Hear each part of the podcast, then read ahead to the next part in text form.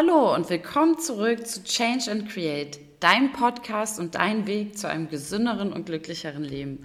Heute beschäftigen wir uns wieder mit dem Themenblock mentale Blockaden. Was verstehen wir darunter? Mentale Blockaden sind in erster Linie negative Aspekte, Dinge, die einen negativen Einfluss auf unser Leben haben, wie beispielsweise negative Überzeugungen. Deshalb möchte ich euch heute ein Tool vorstellen, wie wir unsere negativen Überzeugungen transformieren können. Und damit starten wir auch jetzt sofort. Männern kann man sowieso nicht vertrauen. Ich werde niemals den richtigen Partner finden. Ich werde es sowieso nicht schaffen, mir mein eigenes Online-Business aufzubauen. Na, habt ihr euch auch schon mal dabei ertappt, wie euch solch generalisierte Überzeugungen in den Kopf gestiegen sind? Doch ist das wahr? Kannst du mit absoluter Sicherheit sagen, dass das wahr ist? Kannst du mit absoluter Sicherheit sagen, dass du nicht deinen Traumpartner finden wirst oder es schaffst, dir dein eigenes Online-Business aufzubauen? Natürlich nicht. Aber wie fühlst du dich, wenn du dir diesen negativen Kram immer wieder selbst erzählst? Schlecht. Und ja, es ist eigentlich logisch, dass man sich so nicht glücklich und frei fühlen kann. Und trotzdem ertappen wir uns immer wieder dabei. Und deshalb stelle ich euch heute ein Tool vor, was euch dabei unterstützen kann, eure negativen Überzeugungen zu identifizieren und zu transformieren. Sie trägt den Namen The Work und wurde von Katie Byron entwickelt. Katie litt jahrelang unter Depressionen und letztendlich konnten ihr vier Fragen dabei helfen, sich daraus zu befreien und endlich ein erfülltes und glückliches Leben zu haben. Ich möchte natürlich nicht sagen, dass das die Lösung aller Probleme ist. Ich habe es aber selber getestet und kann sagen, dass es für mich auf jeden Fall schon hilfreich ist, sich diese vier Fragen immer mal wieder in den Kopf zu rufen, wenn man sich dabei ertappt, dass man negative Überzeugungen hat. Es gibt auch ein extra Arbeitsblatt, wo man insbesondere auf Überzeugungen gegenüber anderen Personen diese vier Fragen anwenden kann. Das Worksheet dazu verlinke ich euch danach auch in den Show Notes. Da könnt ihr das auch euch äh, herunterladen, ausdrucken und ausfüllen und bearbeiten und Schritt für Schritt alles durchgehen. Das Ganze funktioniert dann eigentlich wie eine Art schriftliche Meditation. Ich will euch jetzt nicht weiter auf die Folter spannen und werde euch diese vier Fragen jetzt verraten. Danach gehe ich die ganzen Fragen nochmal an einem persönlichen Beispiel durch. Vielleicht macht ihr jetzt nochmal kurz Pause und könnt euch ja schon mal eine Überzeugung, die euch einfällt, in den Kopf rufen und dabei jede Frage schon mal mit durchgehen. Also, jetzt geht's los. Frage 1. Ist das wahr? Die zweite Frage, die du dir stellen kannst, kannst du mit absoluter Sicherheit sagen, dass das wahr ist? Die dritte Frage lautet, wie reagierst du? Was passiert, wenn du diesen Gedanken glaubst? Und Frage 4, wer wärst du ohne diesen Gedanken? Vielleicht klingt das jetzt erstmal noch abstrakt, aber ich verdeutliche das jetzt nochmal an einem persönlichen Beispiel. Und wer mich kennt, weiß vielleicht, dass eine meiner größten Blockaden, mentalen Blockaden, die ich habe, die auch wirklich einen negativen Einfluss auf mein Leben hat, meine Verlustangst ist, die es mir unfassbar schwer macht, Menschen zu vertrauen. Deshalb nehme ich das Ganze mal als Beispiel. Zum Beispiel kann es lauten, ich kann Person X nicht vertrauen. Das kann natürlich jetzt jede x-beliebige Person sein. Also sagen wir einfach mal, meine negative Überzeugung lautet, ich kann ihm nicht vertrauen.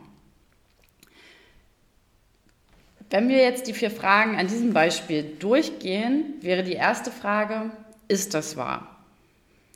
Da kann man vielleicht schon sagen, hm, ich bin mir nicht sicher, eigentlich nicht.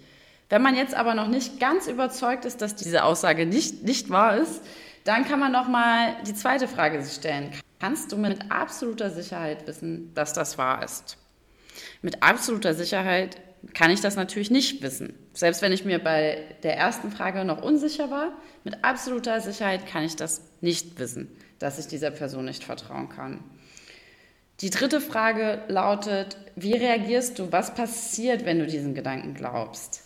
Wenn ich natürlich glaube, dass ich einer Person nicht vertrauen kann, breitet sich in mir ja eine Angst aus, eine Angespanntheit, ein Stress. Man kann diese dritte Frage jetzt in einige Teilfragen noch untergliedern. Keine Sorge, die findet ihr dann auch äh, in der Verlinkung. Und die erste Teilfrage wäre beispielsweise, bringt dieser Gedanke Frieden oder Stress in deinem Leben? In diesem Fall, wenn ich glaube, dass ich einer Person nicht vertrauen kann, natürlich Stress. Die zweite Teilfrage wäre, welche Bilder aus der Vergangenheit und der Zukunft siehst du und welche körperlichen Empfindungen tauchen auf, wenn du diesen Gedanken denkst und Zeuge dieser Bilder wirst? Wenn das natürlich in meinem Kopf sich abspielt, dann denke ich immer wieder an Situationen, die mich an Vertrauen zweifeln lassen haben. Beispielsweise Unstimmigkeiten in Aussagen oder auch Lügen könnten das sein. Und dann merke ich natürlich, je mehr ich mich auf diesen Gedanken konzentriere und je mehr ich daran denke, wie ich eine regelrechte Anspannung in meinem Magen wahrnehme, vielleicht auch eine Enge in der Brust. Definitiv Stress und Angst machen sich breit. Damit kommen wir auch zur nächsten Teilfrage. Welche Gefühle tauchen auf, wenn du diese Gedanken glaubst? Bei mir wäre das jetzt Trauer, Unsicherheit, Angst. Es gibt auch noch mal auf der Website eine Verbtabelle, wo man ganz viele verschiedene Gefühle, um eine bessere Beschreibung finden zu können, findet. Die nächste Teilfrage: Beginnen sich Zwänge und Süchte zu zeigen, wenn du den Gedanken glaubst? Beispielsweise nutzt du einen externen Faktor, um das zu kompensieren, wie Alkohol, Drogen, Einkaufen, Essen, Sex oder Fernsehen. Bei mir könnten Ablenkungen beispielsweise sein, Phasen, in denen ich exzessiver am Wochenende feiern gehe oder mich sehr viel mit anderen Menschen verabrede, um mich von meinen Gedanken abzulenken, als Ausflucht. Und die letzte Teilfrage, wie behandelst du die Person in dieser Situation, wenn du den Gedanken glaubst? Wie behandelst du andere Menschen und dich selbst? Wenn ich das glaube, dass ich einer Person nicht vertrauen kann, habe ich natürlich irgendwie den Impuls, der Person Vorwürfe zu machen, weil ich dieser Person ja auch die Schuld dafür gebe, dass ich nicht vertrauen kann, obwohl die Person vielleicht gar keine Schuld daran hat, sondern dass meine Gedanken sind. Beispielsweise fängt man an, Dinge zu hinterfragen oder vielleicht auch einen Zwang von Kontrolle zu verspüren. Gleichzeitig, wie behandle ich mich selbst und andere Personen? Das Ganze kann in gewissem Maße auch zu einem Selbstmitleid führen, dass man eben immer wieder diese Gedanken hat und auch das Mitleid anderer Personen vielleicht sogar einfordern möchte. Dann kommen wir zur nächsten Frage.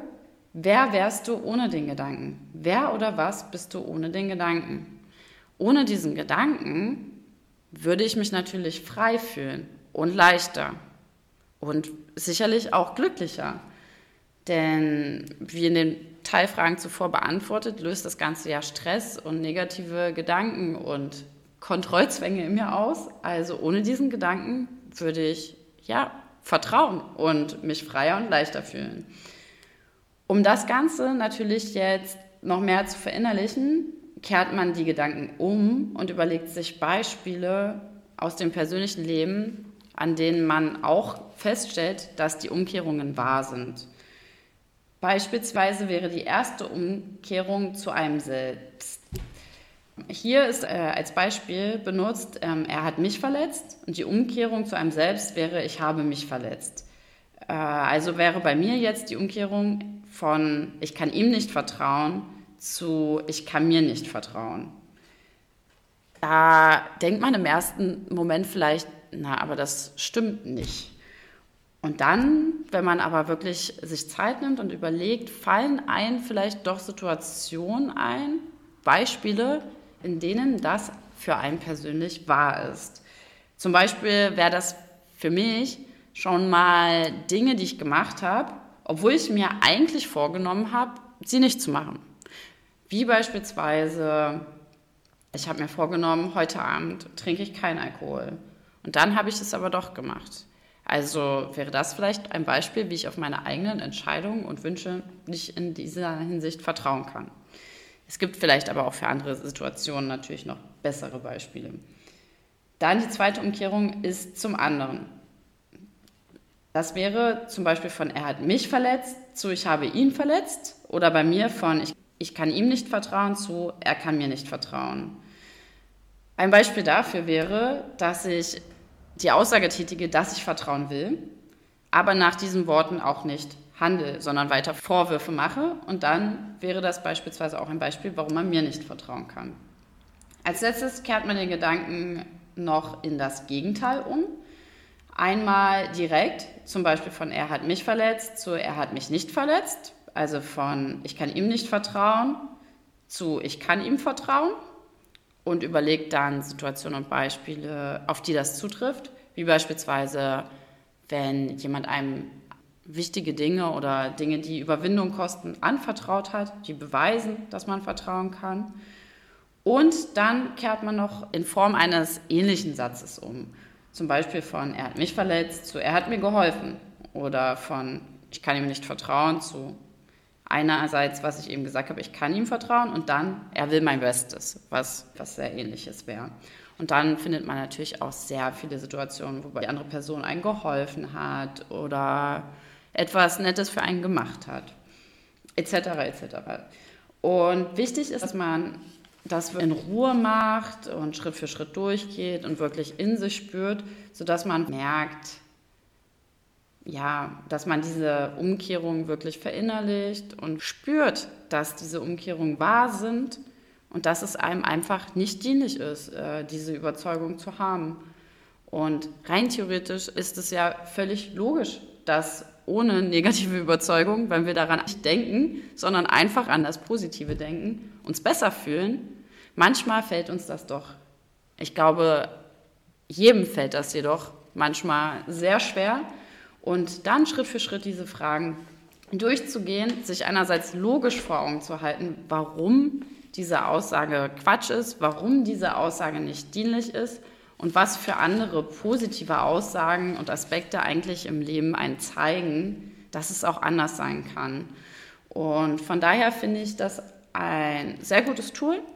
Ich hoffe, mein Beispiel hat es euch etwas verdeutlicht und ihr probiert es selber einmal aus. Gebt mir auch gern Feedback, ob ihr es ausprobiert habt. Und tut mir einen Gefallen. Wenn ihr euch jetzt denkt, oh ja, klingt interessant, ich probiere das irgendwann, Macht Kurzstopp und probiert es zumindest in einer schnellen Version sofort aus. Nehmt euch einfach jetzt 10 Minuten Zeit und probiert es mal an einem einfachen Beispiel, zumindest in einer kurzen Version aus und seht, ob es einen positiven Effekt für euch hat. Das ist der erste Schritt, um wirklich dann das auch als neue Routine zu etablieren und wirklich in euer Wissen und euer Gefühl zu verankern. Von daher fragt dich doch mal, Hast du gerade wirklich keine zehn Minuten Zeit? Kannst du mit absoluter Sicherheit sagen, dass das wahr ist? Viel Spaß dabei. Tschüss und bis zum nächsten Mal.